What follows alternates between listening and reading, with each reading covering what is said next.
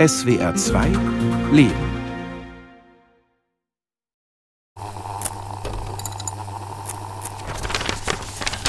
Amt für Umwelt und Hygiene.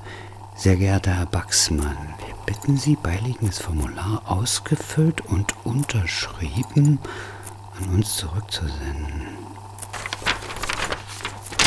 Haftpflichtversicherung. Bitten Sie, beiliegende Unterlagen und so weiter unterschrieben an uns zurückzusenden. Unterschrieben, unterschreiben, unterschreiben. Ja, wie denn? Ich sitze in einer Art orthopädischem Stuhl. Mein rechter Arm liegt angewinkelt in einer Schale. Über eine Mechanik wird er langsam seitwärts auf und ab gesenkt. Heute bin ich immerhin schon beim Hebewinkel von 20 Grad. Man solle den Winkel täglich ein wenig vergrößern. Davor schrecke ich aber zurück, weil ich bei jeder Aufwärtsbewegung das Gefühl habe, dass mir die unter der Schulter eingenagelte Metallplatte in die Knochen sticht.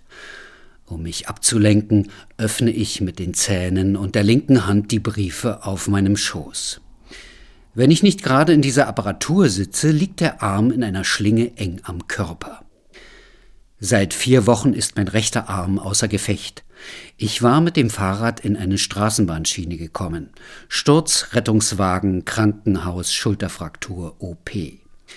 An die Benutzung der rechten Hand ist auf unabsehbare Zeit nicht zu denken. Im Haushalt komme ich mit links soweit klar, weil da ja noch die Zähne sind, wie etwa zum Aufreißen von Verpackungen. Schreiben über Tastatur? Kein Problem. Aber die Unterschrift. Es sind nicht nur die Amtsbriefe, die unterschrieben sein wollen.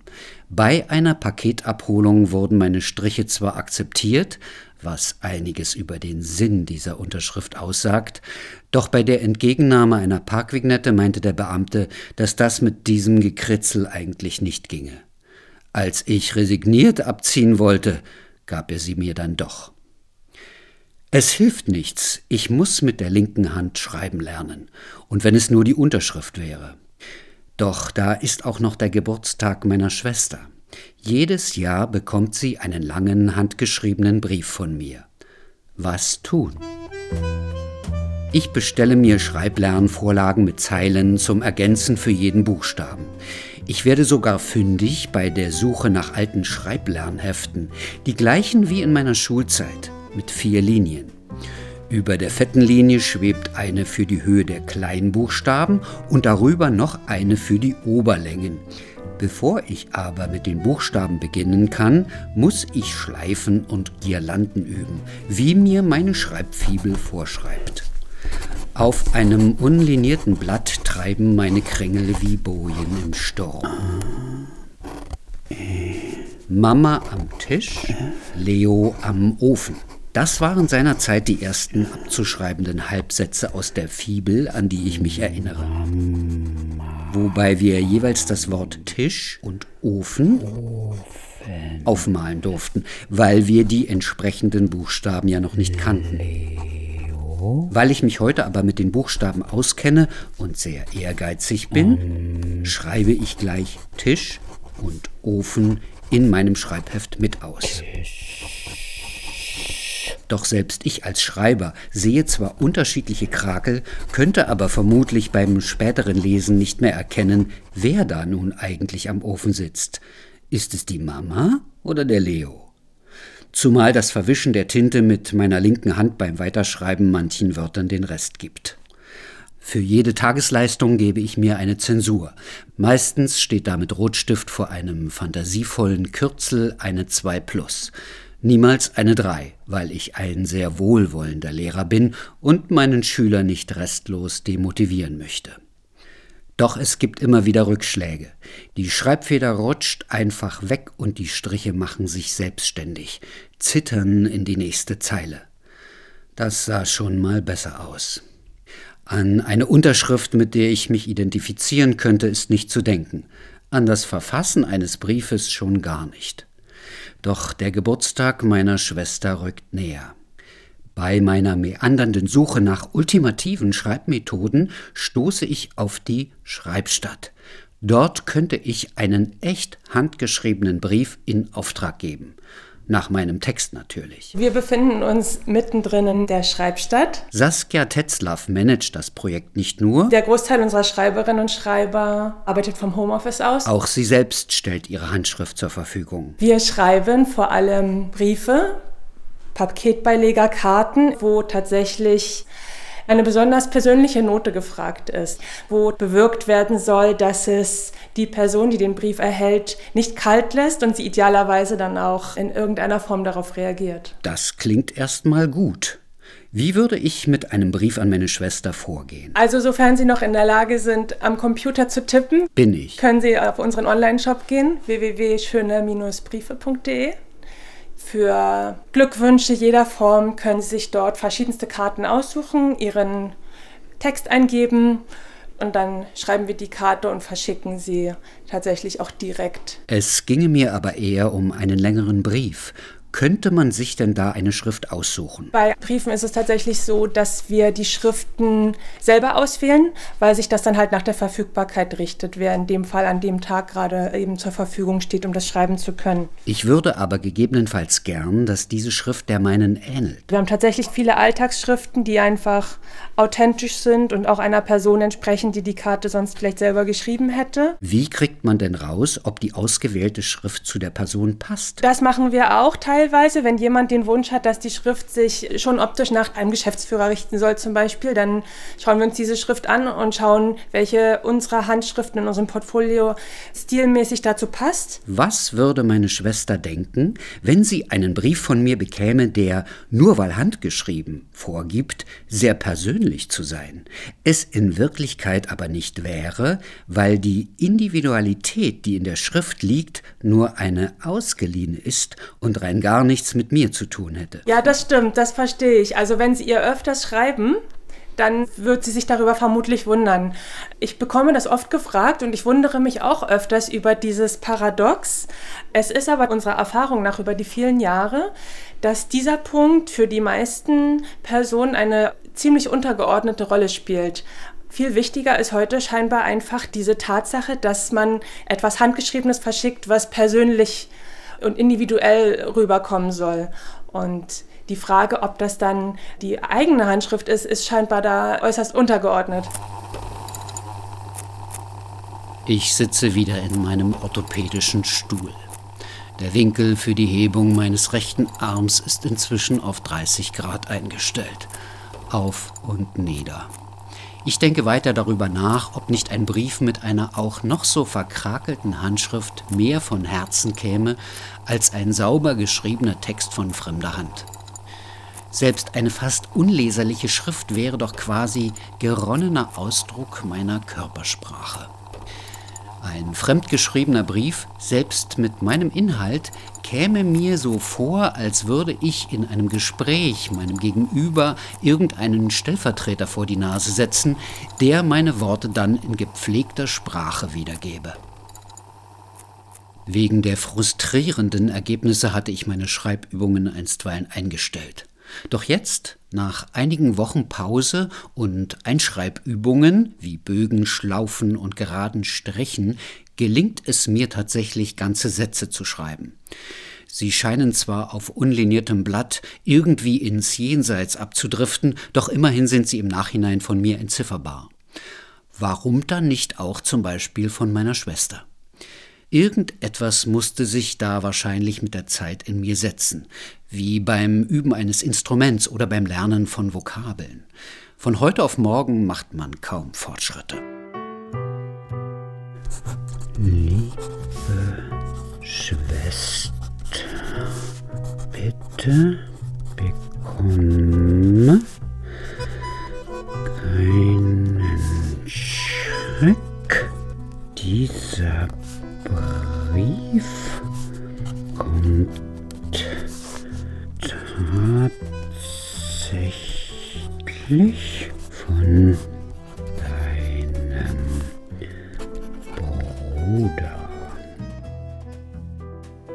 verfasse den Brief an meine Schwester also schließlich mit meiner Linkshänderklaue.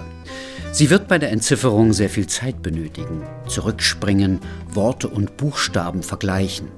was bedeutete dieses kuriose Zeichen nochmal? Sie wird nicht allein lange brauchen, um zu verstehen, was ich ihr schrieb, sondern dabei gleichsam gedanklich einen langen Zeitraum mit ihrem fernen Bruder verbringen.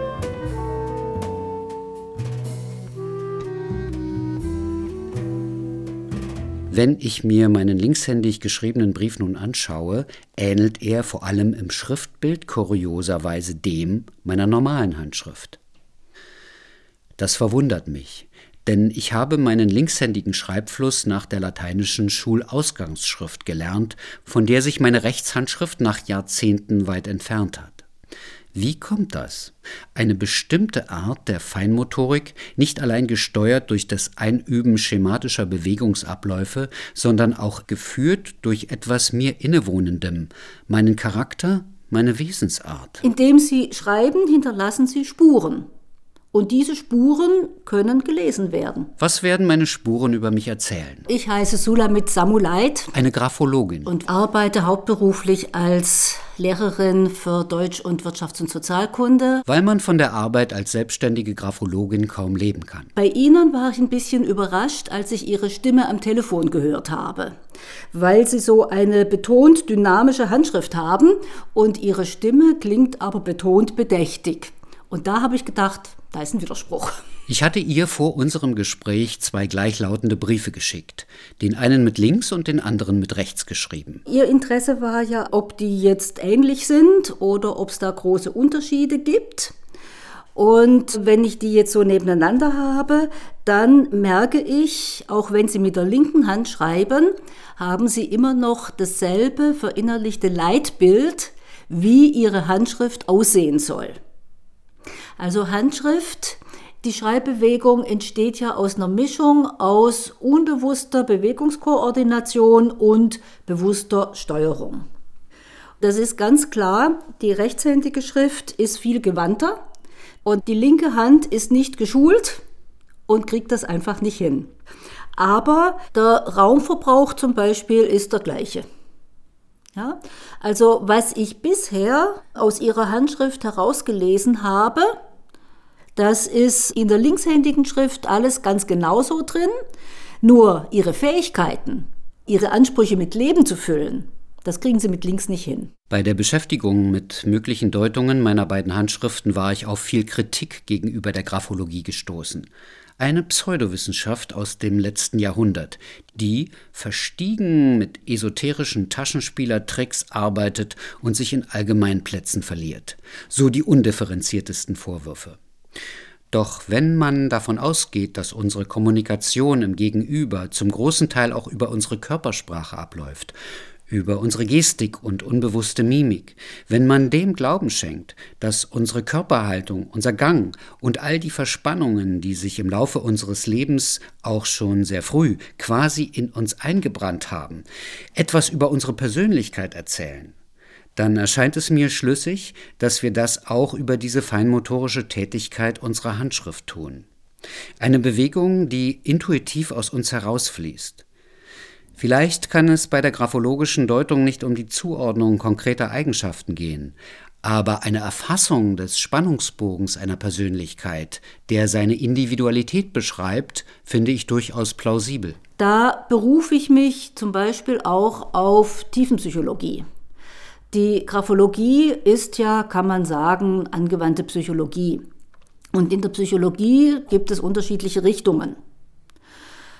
Und ich würde sagen, die Tiefenpsychologie, also Freud und C.G. Jung vor allem, haben die Graphologie im letzten Jahrhundert beeinflusst. Wie also geht man nun als Schriftdeuter, als Spurensucher konkret vor? In der Graphologie unterscheiden wir zwischen ganzheitlichen Befunden, und Einzelmerkmalen. Solche Einzelmerkmale, das sind die I-Punkte und die G-Schleifen oder auch die Lage. Also Sie schreiben ja immer nach rechts geneigt, auch das ist ein Einzelmerkmal. Die Bindungsformen sind Einzelmerkmale. Also es gibt über 20 solche Einzelmerkmale, die man als Graphologe in einer Handschrift einzeln registrieren und dann auch deuten kann. Das Problem ist, wenn wir diese Einzelmerkmale deuten wollen, dann gibt es dafür Deutungstabellen. Jede Menge. Im letzten Jahrhundert sind stapelweise Deutungstabellen für Einzelmerkmale veröffentlicht worden. Und das meiste davon, sage ich jetzt mal, ist Makulatur. Denn ein Einzelmerkmal für sich genommen bedeutet nichts, sondern man muss das einzelne Merkmal immer in den Gesamteindruck der Handschrift einbetten. Und diesen Gesamteindruck, den kann man dann ein bisschen mehr analysieren und genauer beschreiben durch diese sogenannten ganzheitlichen Befunde. Ich mache das so, dass ich den Gesamteindruck, den ich erstmal auf mich habe wirken lassen, unterteile wie ist die Bewegung? Wie ist die Formung? Wie ist die Verteilung der Buchstaben auf der Fläche? Man nennt das dann das Raumbild. Und dann schaue ich, ist das rhythmisch? Ja, also der Rhythmus des Schreibens ist ein ganz wesentlicher ja, Gesamtbefund. Um also zu entscheiden, welche der vielen vorgeschlagenen Deutungen für die Einzelmerkmalen kommen bei dieser individuellen Handschrift denn überhaupt in Frage muss man den Gesamteindruck erstmal genauer beschreiben und analysieren. Während der Sitzungen in meinem orthopädischen Stuhl hatte ich mich mit graphologischer Fachliteratur beschäftigt. Darin wird unter anderem anhand von Schriftbeispielen die psychische Verfasstheit der jeweiligen Schreiber interpretiert. Manches erscheint mir sehr konstruiert, doch im Wesentlichen kann ich die graphologische Psychodiagnostik nachvollziehen. Zwangsläufig vergleiche ich meine eigene Handschrift immer wieder mit einzelnen Beispielen und deren Interpretationen. Bin ich etwa egozentrisch oder neige zur Abkapselung? Versuche ich mit meiner Schrift etwas darzustellen, was ich gar nicht bin? Bei einer Vereinsversammlung schaue ich mir die handschriftlichen Namen der Teilnehmer auf der Anwesenheitsliste an. Sensibilisiert für die Handschrift staune ich über die Verschiedenartigkeit der Unterschriften auf diesem Blatt. Doch mehr als es merkwürdig zu finden, wie eng und klein manche sind, wie gedrängt oder nach links geneigt, kann ich da nicht herauslesen. Das ist die Schwierigkeit, weshalb man Graphologie nicht aus Büchern lernen kann und schon gar nicht, indem man sich Deutungstabellen heranzieht, wie sich das Laien gerne so vorstellen, sondern so wie sie ein Instrument lernen. Sie brauchen die Praxis und sie brauchen eine angeleitete Praxis. Das heißt, im Graphologieunterricht müssen Sie erstmal lernen, wie Sie den Gesamteindruck auf sich wirken lassen, welche Schlüsse Sie daraus ziehen können und wie Sie das richtig beschreiben können, so dass Sie unter den graphologischen Fachleuten sich austauschen können und da zu einem Konsens kommen. Sulamit Samuleit ist solch eine Fachfrau. Als Mitglied im Berufsverband geprüfter Graphologen und Psychologen arbeitet sie als Gutachterin und hält Vorträge und Seminare zum Thema ab. Deshalb möchte ich nun von ihr mehr über meine eigene rechtshändige Handschrift wissen. Wenn ich mir das anschaue, dann denke ich, naja, ein bisschen ein Sonderling ist das schon. Und auch ein bisschen dagegen. das stimmt schon mal, irgendwie. Aber wie zeigt sich das in meiner Schrift konkret? Einen starken Expansionsdrang. Das ist das, was mir als erstes auffällt.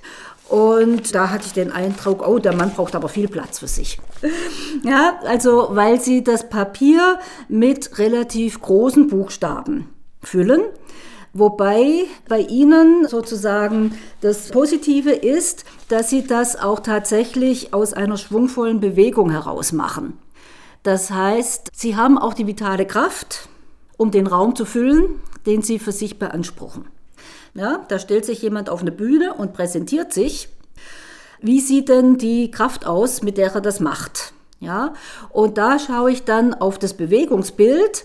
Ist das wirklich in einem zügigen Strich geschrieben? Hat der Strich eine vitale Spannung? Ist das flexibel? Also das ist sozusagen die Lebendigkeit, mit der man sich im Raum bewegt. Bei manchen ist es so, die sind da eigentlich unsicher oder gehemmt und kompensieren dann ihre Unsicherheit, indem sie besonders groß schreiben, ja, indem sie sozusagen sich selbst groß machen. Das ist das, worauf ich dann als nächstes schaue. Wie echt ist das eigentlich? Und kann der Anspruch, den Sie hier in der Art, wie Sie schreiben, formulieren, kann der denn auch erfüllt werden? Gut, also die vitale Kraft ist da. Der Darstellungsdrang ist ziemlich stark. Allerdings Ich sehe auch bei Ihnen den Moment, dass Sie Unsicherheiten überspielen und dass Sie eine Tendenz haben, mehr darzustellen, als es Ihrem eigentlichen Selbstgefühl entspricht. Das zeigt sich dann in Unregelmäßigkeiten, dass Sie dann die Größe zum Beispiel oft nicht durchhalten, dass es dann wieder kleiner wird. Hm mich auf eine Bühne stellen, dann aber doch irgendwie einen Rückzieher machen. Das trifft in etwa meine ursprüngliche Berufswahl und den durchaus selbstbestimmten weiteren Werdegang bis heute. Mit ausgeprägtem Darstellungsdrang ausgestattet, stand ich als studierter Puppenspieler zwar über viele Jahre auf einer Bühne, doch immer gleichsam verborgen hinter den Puppen, um schließlich das Theater ganz zu verlassen und mich seitdem fürs Radio gewissermaßen hinter dem Mikrofon zu verstecken. Ziemliche Eigenwilligkeiten habe ich in der Handschrift gesehen. Widerstand und Unangepasstheit sehe ich da auch. Dürfte schon, ich würde sagen, seit der Pubertät ihre Haltung sein. Und von daher auch eine kultivierte Eigenbrötelei. Wer war in seiner Pubertät schon nicht widerständig? Doch Samuleit beschreibt damit eben auch meine heutige Gestimmtheit ziemlich genau. Immer skeptisch bis ablehnend gegen jedweden Trend selbstständig und bis zum Endresultat allein arbeitend, um immer alles unter Kontrolle zu haben. Ein Eigenbrötler. Sie haben auch eine ziemliche Langlängenbetonung. Das ist ein Hinweis darauf, dass sie ziemlich ehrgeizig sind. Also raumsymbolisch sagen wir, die Oberlänge, das ist das Streben nach oben, also ja, Erfolgshoffnungen, Wunschdenken, ideelle Ziele. Und nach unten, das ist die Verwurzelung im familiären, beziehungsweise unten ist auch das Unbewusste angesiedelt, raumsymbolisch. Neugierig beugt sie sich über meinen für unser Gespräch nur so dahingeschriebenen Notizzettel und vergleicht ihn mit meinen Briefen an sie. Ihre Notizschrift, die mhm. ist nur für Sie. Und das hier ist eine Präsentationsschrift und Sie wollen auf die Graphologin einen guten Eindruck machen. Wenn Sie Eindruck schinden wollen, werden Sie groß. Wenn Sie nur für sich was notieren, da werden Sie klein, werden Sie objektiver. Das ist im Grunde genommen das Authentischere. Sie wirken dadurch auch gleich intelligenter und sachlich. Und wie könnte das falsch sein? Doch nicht deshalb hat sich meine Gewissheit darüber bestärkt, dass Graphologie nichts zu tun hat mit Handlesen oder dem Orakeln aus Glaskugel.